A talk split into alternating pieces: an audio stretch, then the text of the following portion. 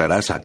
Ornamentos. En mi nombre, que permanece supremo sobre todos los nombres. Al Señor de los nombres y Creador de los cielos le corresponden la alabanza y la gloria. A Él, las olas de cuyo océano de revelación se agitan a los ojos de los pueblos del mundo.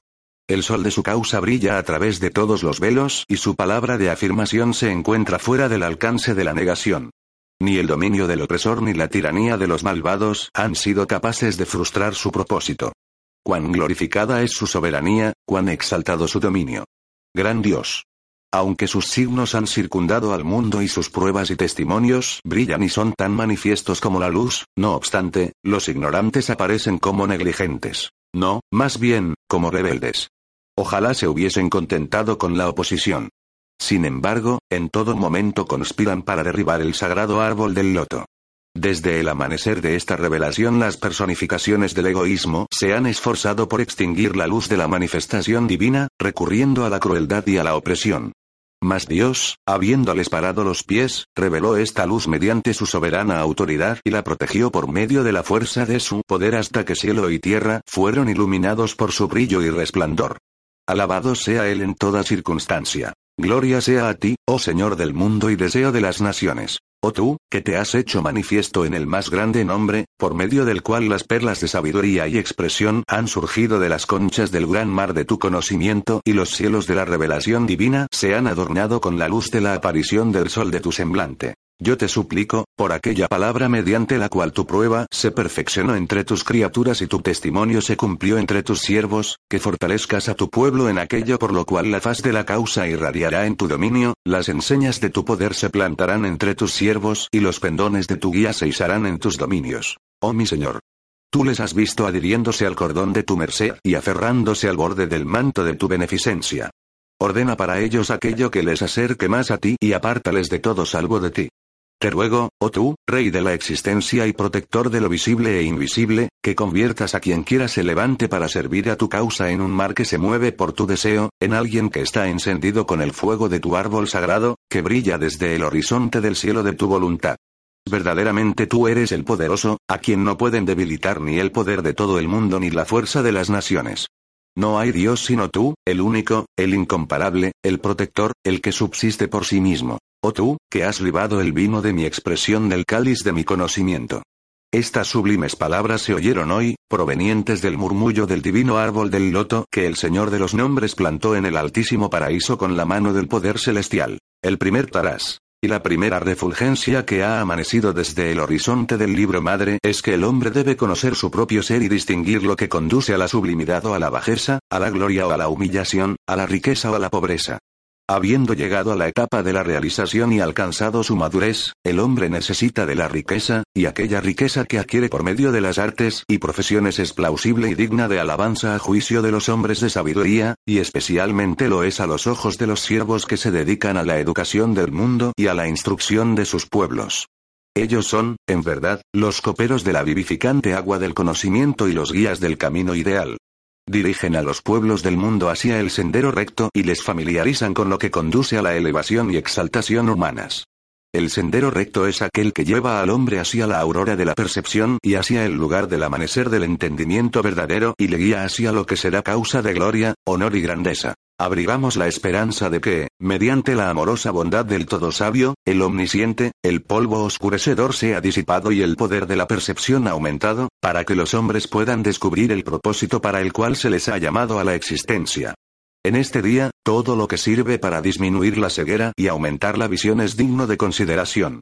Esta visión actúa como agente y guía del verdadero conocimiento. En verdad, en opinión de los sabios, la sutileza del entendimiento se debe a la agudeza de la visión. El pueblo de Baá debe cumplir en todo momento con lo que es conveniente y decoroso, y exhortar a la gente en consecuencia. El segundo Tarás es relacionarse con los seguidores de todas las religiones en un espíritu de amistad y compañerismo, para proclamar lo que manifestó el orador del Sinaí y actuar con justicia en todos los asuntos. Quienes se hayan dotados de sinceridad y lealtad deben relacionarse con todos los pueblos y razas de la tierra con alegría y esplendor, puesto que la relación con la gente ha promovido y continuará promoviendo la unidad y la concordia, las cuales, a su vez, conducen al mantenimiento del orden en el mundo y a la regeneración de las naciones. Benditos sean quienes se aferran al cordón de la amabilidad y la tierna misericordia y se hallan libres de animosidad y odio. Este agraviado exhorta a los pueblos del mundo a actuar con tolerancia y rectitud, que son dos luces en medio de la oscuridad del mundo y dos educadores para la instrucción de la humanidad. Felices quienes las hayan alcanzado y hay de los negligentes. El tercer tarás. Concierne al buen carácter. Un buen carácter es, en verdad, el mejor manto de Dios para los hombres. Con él adorna las sienes de sus amados. Por mi vida. La luz de un buen carácter sobrepasa a la luz del sol y a su resplandor. Quien quiera lo haya alcanzado es considerado como una joya entre los hombres. La gloria y la elevación del mundo dependen necesariamente de ello. Un carácter bondadoso es un medio por el cual los hombres son guiados al sendero recto y son conducidos hacia el gran anuncio. Bienaventurado quien esté adornado con el carácter y los santos atributos del concurso de lo alto. Os incumbe fijar vuestra mirada en todo momento en la justicia y en la equidad. En las palabras ocultas se ha revelado esta exaltada declaración de nuestra muy augusta pluma. Oh Hijo del Espíritu. Lo más amado de todo ante mi vista es la justicia. No te apartes de ella si me deseas y no la descuides para que yo pueda confiar en ti. Con su ayuda verás con tus propios ojos y no por los ojos de otros, y conocerás con tu propio conocimiento y no mediante el conocimiento de tu prójimo. Ponderá en tu corazón cómo te corresponde ser. En verdad, la justicia es mi ofrenda a ti y el signo de mi amorosa bondad. Tenla pues ante tus ojos. Aquellos que son justos e imparciales en sus juicios ocupan una sublime posición y poseen un rango exaltado. En estas almas brilla resplandeciente la luz de la piedad y la rectitud. Deseamos fervorosamente que los pueblos y países del mundo no sean privados del esplendor de estas dos luminarias. El cuarto tarás. Concierne a la confiabilidad. Verdaderamente, esta es la puerta de la seguridad para todos aquellos que moran en la tierra y un signo de gloria por parte del Todo Misericordioso. El que participa de ella, en verdad ha participado de los tesoros de la riqueza y la prosperidad. La confiabilidad es el más grande portal que conduce a la tranquilidad y seguridad de la gente. En verdad, de ella ha dependido y depende la estabilidad de todo asunto. Todos los dominios del poder, de la grandeza y la riqueza están iluminados por su luz. No hace mucho tiempo fueron reveladas estas sublimes palabras por la pluma del Altísimo. Ahora te hablaremos de la confiabilidad y de su posición a juicio de Dios, tu Señor, Señor del poderoso trono.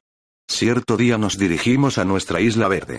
A nuestra llegada, contemplamos sus arroyos que fluían, sus árboles exuberantes y la luz del sol jugando entre ellos.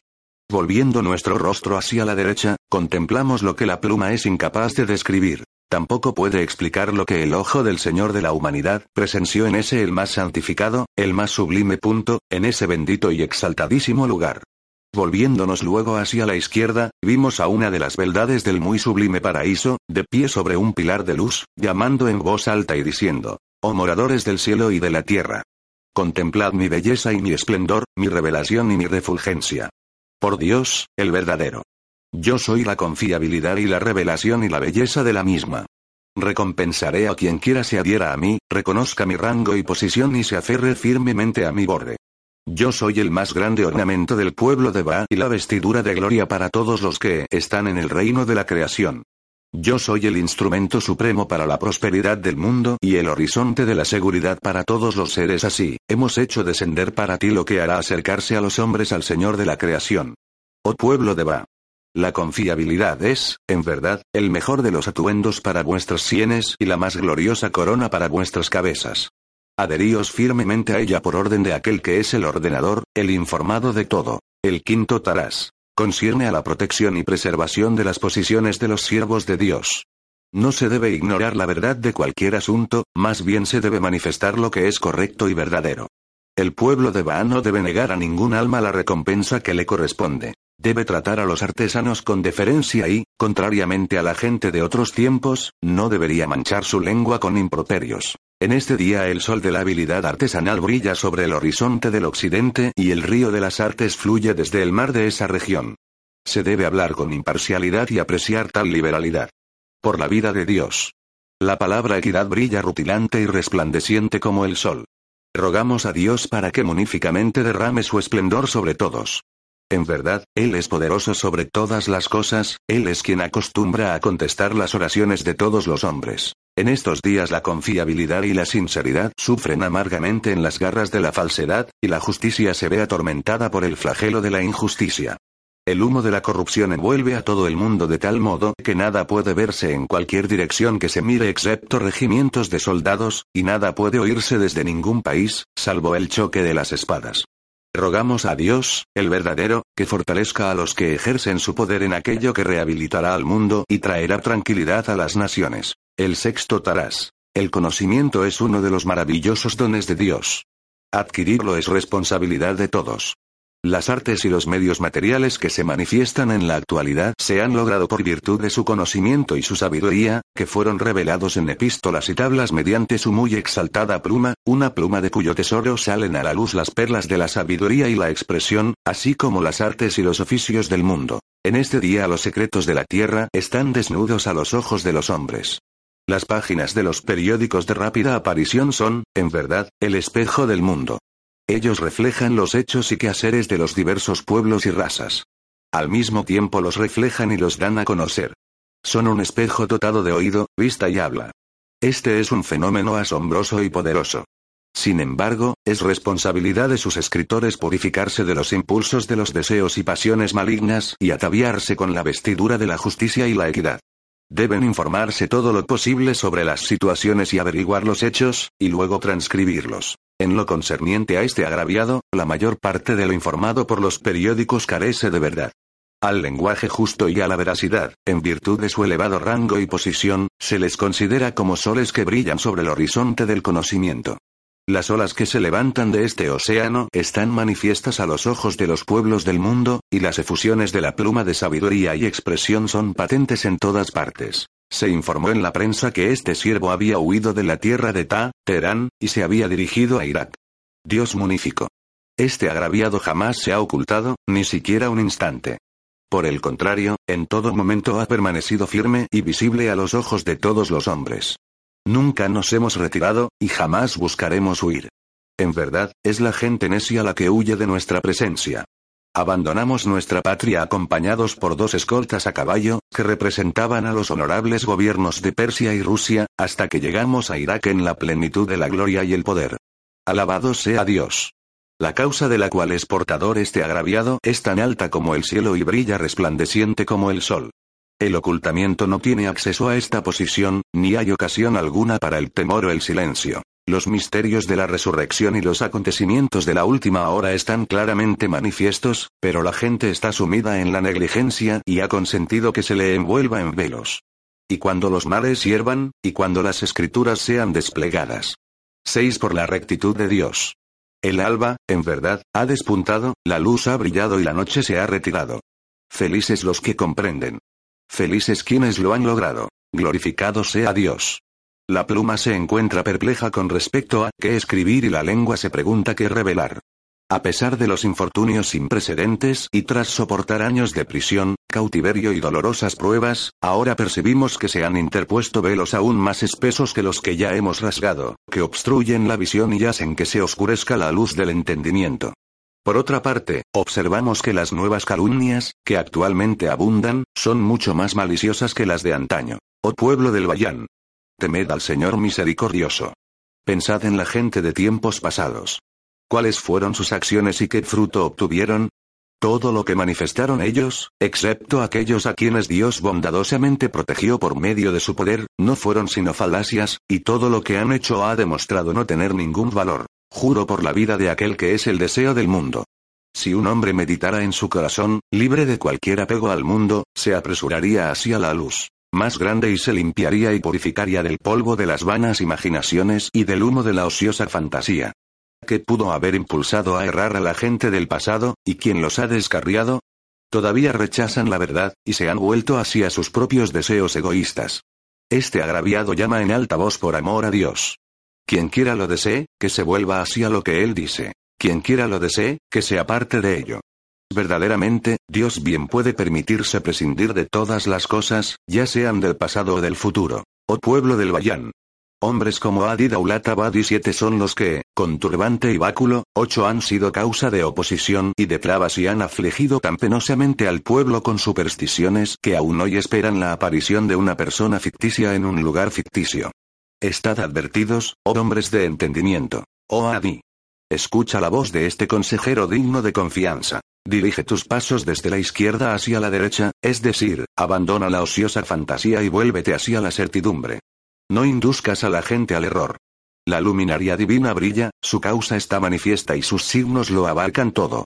Dirige tu rostro hacia Dios, el que ayuda en el peligro, el que subsiste por sí mismo. Renuncia a tu liderazgo por amor a Dios y deja al pueblo a su albedrío. Tú ignoras la verdad esencial, no estás familiarizado con ella. Oh Adi. En el sendero de Dios muestra una sola cara. Cuando estás en compañía de los infieles eres infiel, y con los piadosos eres piadoso.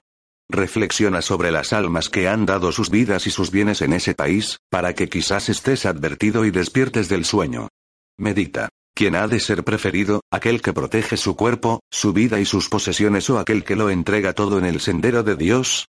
Juzga con rectitud y no seas de los injustos.